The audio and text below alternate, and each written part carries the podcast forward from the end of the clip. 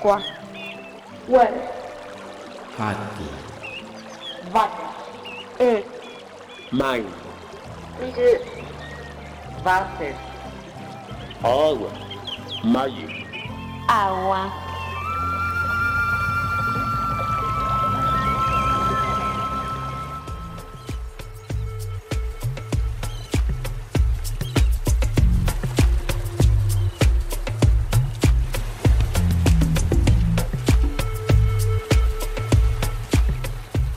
Atlántico infinito, tú que mi canto ordenas, cada vez que mis pasos me llevan a tu parte, siento que nueva sangre palpita por mis venas y a la vez que mi cuerpo cobra salud mi arte. El alma temblorosa se anega en tu corriente, con ímpetu ferviente, henchidos los pulmones de tus brisas saladas y a plenitud de boca, un luchador te grita Padre desde una roca de estas maravillosas islas afortunadas.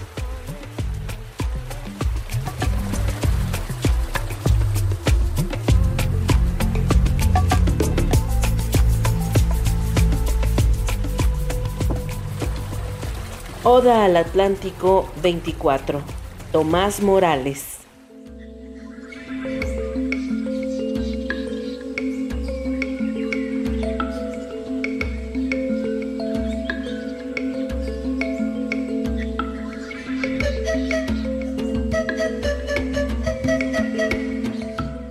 Es un gusto recibir en esta ocasión aquí en Aqua a Rosa Elisa Rodríguez Martínez, licenciada y maestra en biología por la UNAM.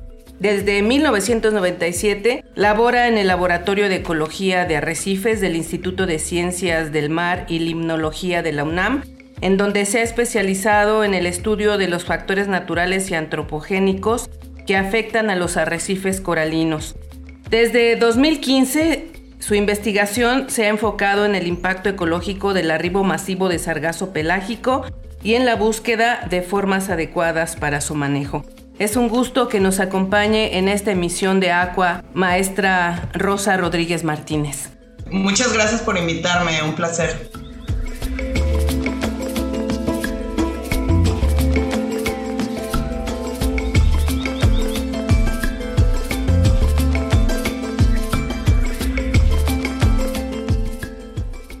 La acumulación de sargazo pelágico en el Caribe mexicano ha ido en aumento, lo que ha ocasionado innumerables problemas que van desde los ambientales, de salud y económicos. Para abordar este tema, hemos invitado a la maestra Rosa Elisa Rodríguez Martínez, a quien le agradecemos su participación. Así que para empezar a abordar el tema Maestra, ¿qué le parece si le explica a nuestros radioescuchas qué es el sargazo? El sargazo pues son algas pardas, eh, que son de color café, y sargazo es en realidad un género del cual hay muchas especies, más de 350, que la mayoría están siempre pegados al fondo del mar, pero hay dos especies que se llaman pelágicas, que siempre están flotando y son las que están llegando a nuestras costas de forma muy abundante. ¿Y qué causa este sargazo pelágico? El sargazo pelágico originalmente se concentraba en lo que se conoce como el mar de los sargazos, que está en el Océano Atlántico, más o menos enfrente de Estados Unidos. Y siempre pues se desprendían algunas algas y llegaban a nuestras costas y a todas las costas del Caribe. Y en el mar de los sargazos pues es un ecosistema muy importante porque ahí encuentran refugio, alimentación y crianza muchas especies, ¿no? Eh, de aves, tortugas, peces. El problema empezó a partir de 2011, donde la distribución de estas algas cambió y empezó a llegar en forma muy abundante a la costa oeste de África y a la parte este del Caribe. Y ya a partir de más o menos finales de 2014 también empezó a llegar al Caribe mexicano y en 2015 podemos decir que fue el primer evento masivo, ¿no? De arribo en donde ya empezó a, provocar problemas ambientales y económicos. Y no tanto el sargazo en sí, sino su acumulación y su descomposición, ¿no? Porque es muy alta la materia orgánica y al podrirse pues empieza a liberar una gran cantidad de líquidos, regresan al mar y están afectando a la flora y fauna marina y también pues las acciones de limpieza de las playas promueven la erupción de estas y en fin son una serie de impactos que hemos visto pues hacen que sea un fenómeno muy preocupante. ¿Y este fenómeno se da en otras partes del mundo o solo se concentra aquí en el Caribe mexicano o se vive de manera más complicada o compleja en esta zona? Pues mira, como comentaba, en la costa oeste de África también ocurre, en las islas del Caribe, eh, también llega hasta Estados Unidos, en Florida, está afectando Barbados, también ya se ha reportado para Centroamérica, Costa Rica, y más al sur hasta Brasil también han llegado arribos masivos de estas algas. ¿Existe alguna temporada o condiciones climáticas para que se presente o que se convierta en un problema este sargazo pelágico? Sí, mira, lo que hemos visto es que no, todos los años llega el sargazo en forma abundante. 2015 llegó mucho, los 2016 y 2017 casi no llegó nada.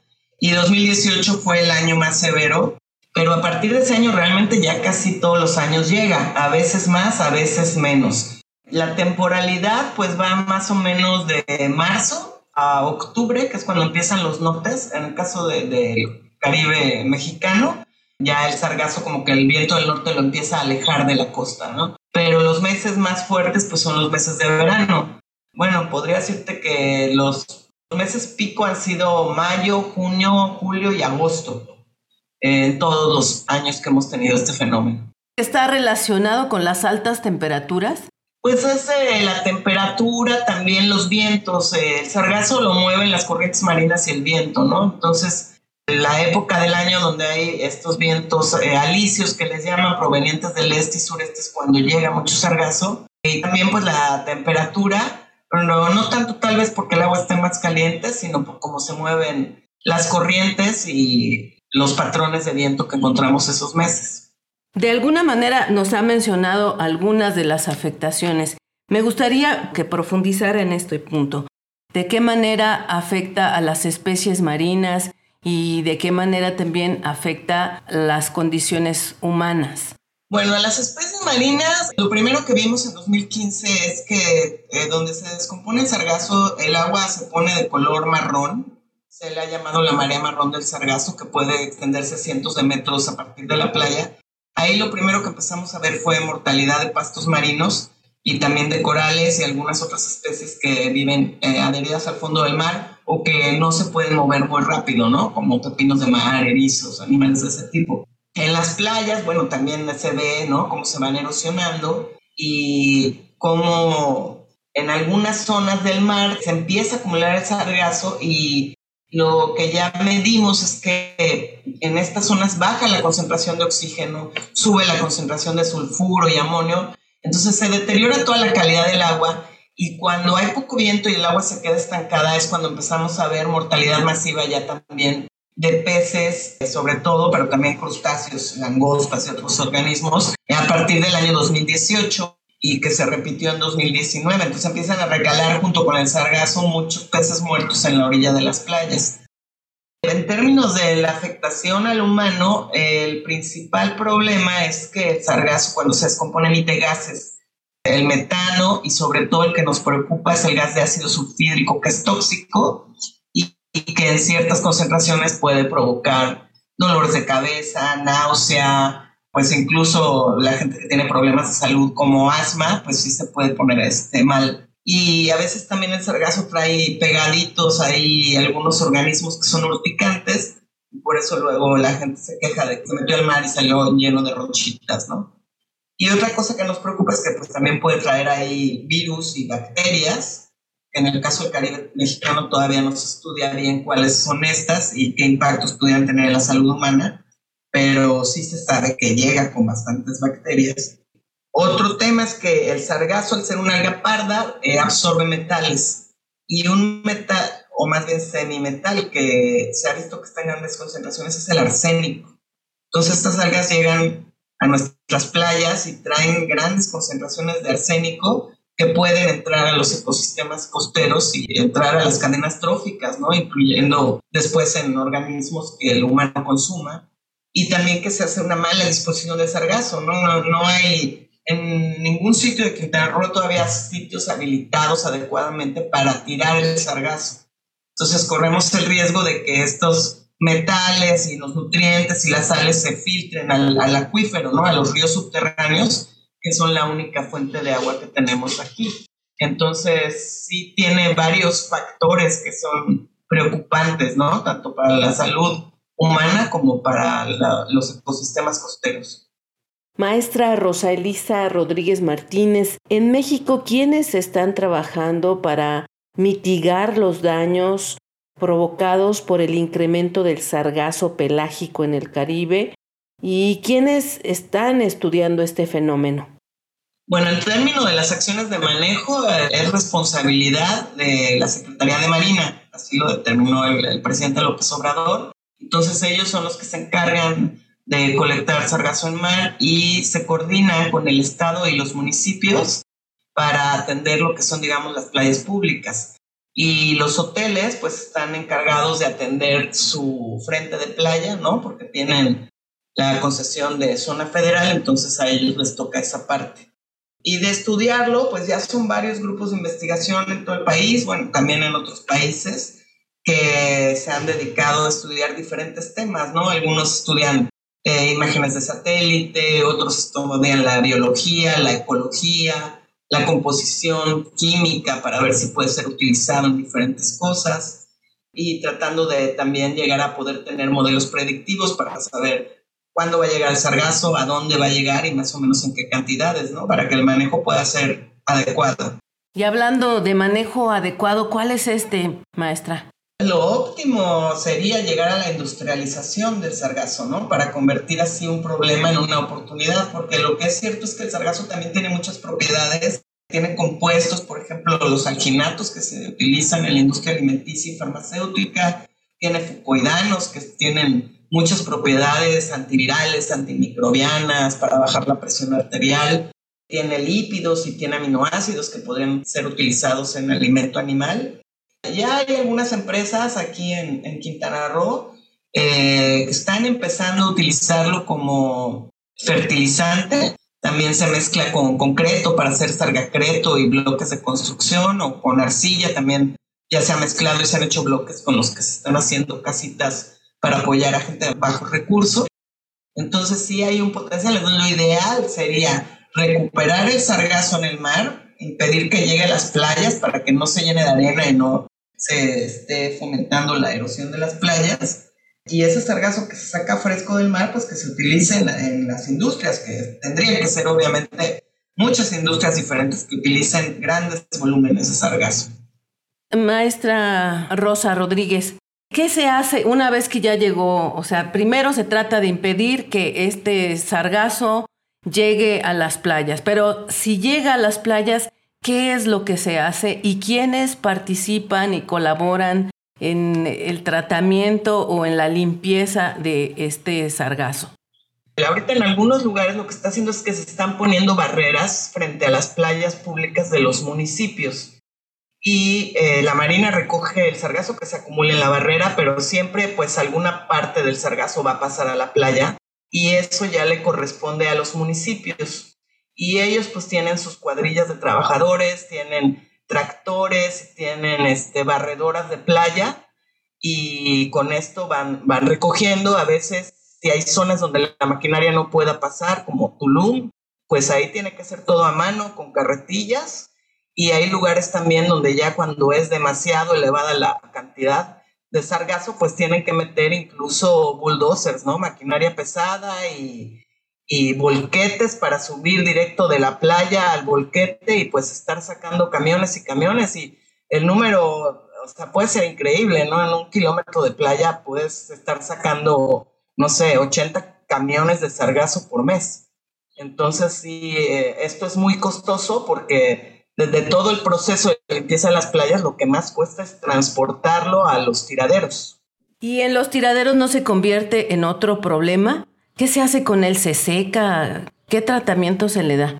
sí es un problema serio porque normalmente los tiraderos que se están usando son antiguas ascaveras. Entonces quiere decir que ya sacaron ahí todo el material calcáreo y pues ya el suelo, digamos, de la ascaveras queda cerca del acuífero y ahí va y se tira el sargazo. Normalmente lo dejan en montañas y eso, pues después de un tiempo, cuando el sargazo se empieza a morir, se empiezan a producir los, los líquidos, ¿no? Los lixiviados que es como cuando tú dejas la basura orgánica en tu bote de basura en una bolsa y cuando la sacas chorrea todos estos líquidos, pues lo mismo pasa con el sargazo. Y ahí el riesgo es que se van a ir filtrando por el suelo, que es como un queso gruyere, ¿no? Es un suelo kárstico. Y pueden llegar al acuífero y contaminarlo, ¿no? Con metales, con sales, con nutrientes. Y entonces aquí realmente lo que tendría que hacerse es tratar el sargazo como un residuo peligroso en el que los sitios en donde se vaya a tirar tendrían que tener una geomembrana, tendría que darse un tratamiento a los lixiviados y evitar que estos lleguen al acuífero. Y por eso eh, no es conveniente recogerlo de la playa, porque ya no le puedes dar un uso industrial, ya solamente lo puedes considerar un desecho.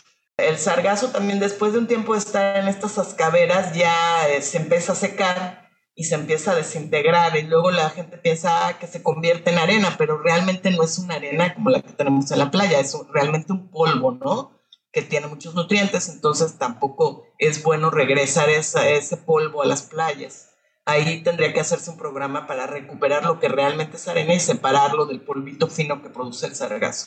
Híjole, ¿y cuál es el panorama de este problema? ¿Irá ah, incrementando o cómo seguirá trabajando?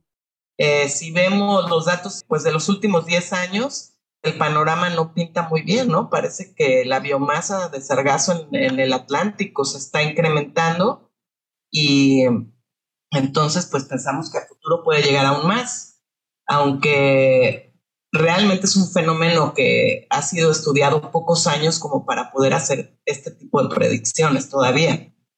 Lo que sí vemos, por ejemplo, este año es que en el mes de abril lo que miden de sargazo en el Atlántico con imágenes de satélite por parte de la Universidad de Sur de Florida, pues fue un año récord, ¿no? O sea, de todos los abriles que ha habido sargazo, este año fue cuando hubo más. Y lo que sabemos es que en mayo pues llega todavía más sargazo que en abril, como 60% más. Entonces, para este año la, la situación sí se ve crítica.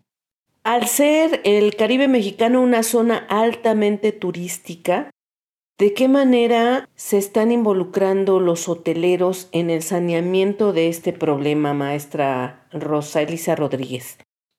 Bueno, la industria turística, sobre todo los hoteleros, pues obvio que están muy preocupados y ellos han invertido gran cantidad de recursos, millones, millones de pesos en tratar de mantener sus playas limpias. También pues siempre son los que están ahí solicitando al gobierno más acciones a través de los hoteles es que se cobra el derecho a saneamiento ambiental, que originalmente era para atender este problema, pero pues que ahorita realmente no sabemos en qué se está utilizando, eh, no hay mucha transparencia en el manejo de este recurso. Y pues sí, o sea, el, ahora, ahora sí que el destino depende del turismo, ¿no? Es la única este, industria económica fuerte, porque digo, tenemos la pesca, pero realmente ya no es tan, tan importante, ¿no? A nivel del Estado. Eh, entonces, sí, se tienen que tomar las acciones para solucionar estos problemas, porque si no, el, turismo pues, puede colapsar. Ahorita no hemos visto realmente una caída en el turismo, porque no son tantos los años que ha habido sargazo y luego tuvimos la pandemia, que bueno, no, no sabemos ahí, este, pues obvio no hay datos porque no había turistas. Y después, cuando abrieron Quintana Roo y muchos otros países estaban cerrados, pues los turistas empezaron a venir acá sargazo o no sargazo, ya no les importa, yo creo lo que querían era salir de sus casas. Pero a futuro yo pienso que sí puede tener un impacto importante, ¿no? Cuando otros destinos este, se abran, pues quién va a querer venir a estas playas, ¿no? Que ya se ven llenas de sargazo, que hay malos olores, que el agua se ve chocolatosa, ya no es la típica playa blanca y agua cristalina que hizo famoso a este destino. Hablando de corresponsabilidad, ¿Qué papel jugamos los seres humanos, los turistas, cuando visitamos las playas, no solo las del Caribe, sino en general, para mitigar todos estos problemas de contaminación? Bueno, aquí en el estado de Quintana Roo siempre hemos tenido un problema de que el tratamiento que se da a las aguas residuales no es el adecuado. Eh, tenemos aguas que en el mar que se conocen como oligotróficas, quiere decir que tienen muy bajos nutrientes. Entonces el tratamiento de estas aguas debería ser de tipo terciario, que remueve los nutrientes, pero no, casi todas nada más son de tratamiento secundario, ¿no? Entonces, bueno, pues obviamente al visitar el área tú estás contribuyendo a esa contaminación. También, pues luego no hay suficiente monitoreo de los hoteles para ver que realmente sus tratamientos estén siendo adecuados y de alguna forma, pues toda la población contribuimos a esto, ¿no? Se cree por, bueno, las hipótesis que existen de por qué está pasando esto con el sargazo, pues todo apunta al cambio climático, ¿no? Al aumento de la temperatura del planeta y al aumento en los nutrientes en el océano que pues salen de, de todas nuestras casas. Y también en el aumento de la temperatura del planeta, pues también todos somos responsables, ¿no? Todos los que consumimos productos eléctricos, que cambiamos de vestido, de zapatos, de coche, cada vez que compramos cosas que se hacen en fábricas, pues eh, eso tiene un impacto en el clima. Entonces, de alguna forma, todos somos responsables, los turistas, los que vivimos en la Ciudad de México, en, Puerto Morelos o en China, todos estamos contribuyendo. Maestra Rosa Rodríguez Martínez, agradecemos mucho su participación para Aqua. No sé si quiera enviar un mensaje, una reflexión para nuestros radioescuchas. Pues mi mensaje sería que este tema del sargazo, este, como que explica muy bien lo que se ha dicho durante años, ¿no? De que si no tenemos cuidado eh, para reducir nuestro impacto en el clima, en el océano, pues iban a pasar cosas malas, ¿no? Y creo que este es un ejemplo, el sargazo de, de las cosas malas que pueden pasar. No solo estas algas están creciendo en abundancia, en otros países del mundo están llegando otro tipo de algas. Entonces, también lo que nos habla es de que ya se están afectando las corrientes marinas y esto es muy preocupante porque estas corrientes regulan el clima de todo el planeta. Entonces, tal vez el sargazo es solo un primer síntoma ¿no? De, del daño que ya existe en nuestro planeta. Pues la reflexión sería empezar desde casa a cambiar nuestros hábitos de consumo, a reducir el uso de combustibles fósiles, cambiar a energías eh, renovables para que tratemos de frenar esto, porque si no vamos a, ver eh, cambios muy importantes en todos los ecosistemas del planeta, no nada más las playas ¿no? o, el, el Caribe, sino ya a nivel mundial. Así es, maestra. Para nuestros radioescuchas que estén interesados en conocer más de su trabajo, de las publicaciones que usted tiene y también para seguir el trabajo del Instituto de Ciencias del Mar y Limnología de la UNAM. ¿Podría darnos algunos datos de contacto, por favor? Sí, bueno, mi correo electrónico es rosaer.semarl.unam.mx.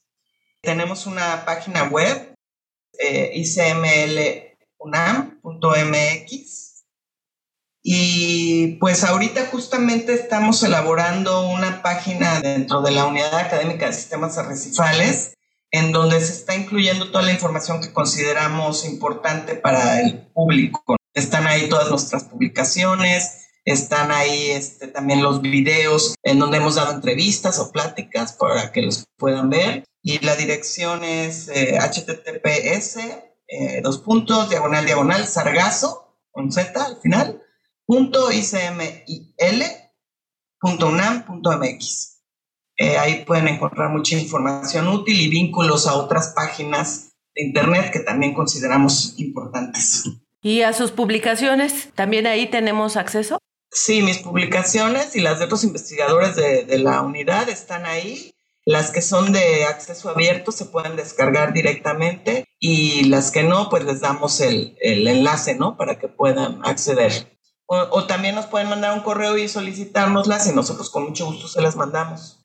Muchísimas gracias, maestra Rosa Elisa Rodríguez Martínez, licenciada y maestra en biología por la UNAM, por participar en este programa. No, gracias a ustedes por invitarme. Una vez me quedé ahí dormido en la playa y de pronto soñé que del cielo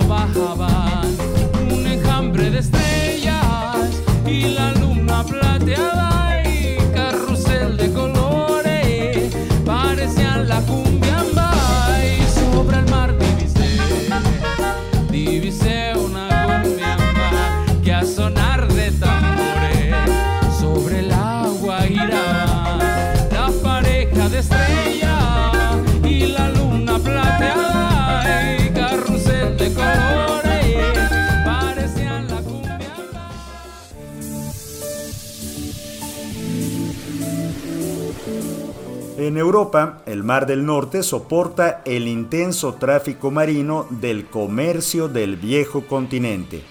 Sus puertos dan servicio a Francia, Bélgica, Países Bajos, Alemania, Dinamarca, Noruega y Reino Unido. Es un mar de poca profundidad, no más de 90 metros, en el que desembocan grandes ríos como el Rin o el Elba.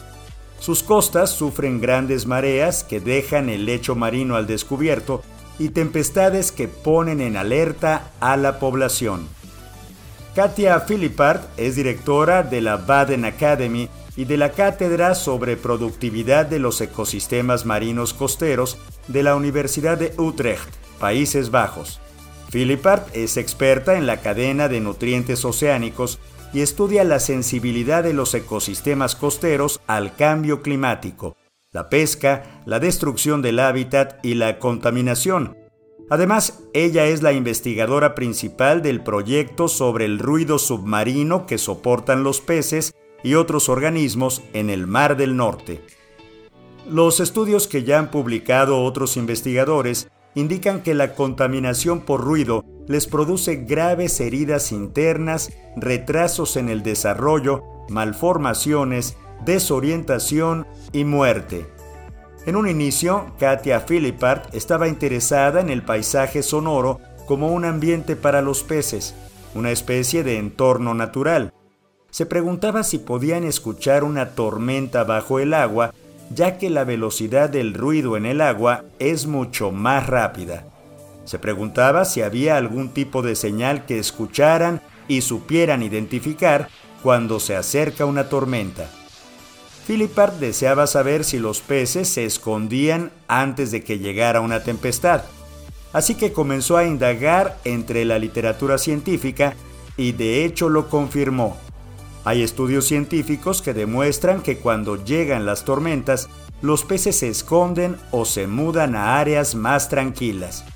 Es lo que cabe esperar, especialmente en aguas poco profundas, donde la tormenta perturba realmente su entorno. Incluso puede ser peligroso.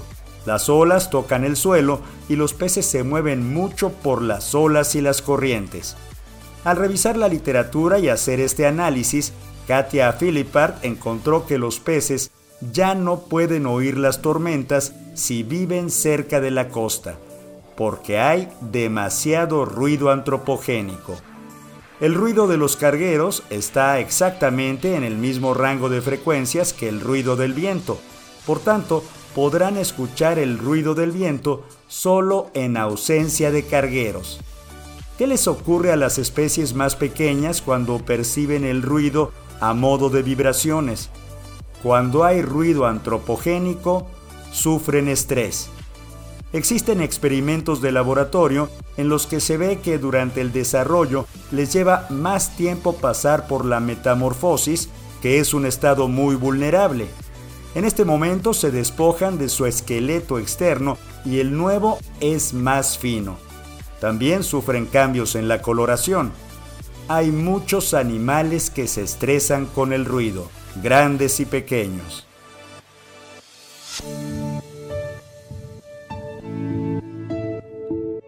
El Mundo, Mar de Miguel, 20 de mayo 2022.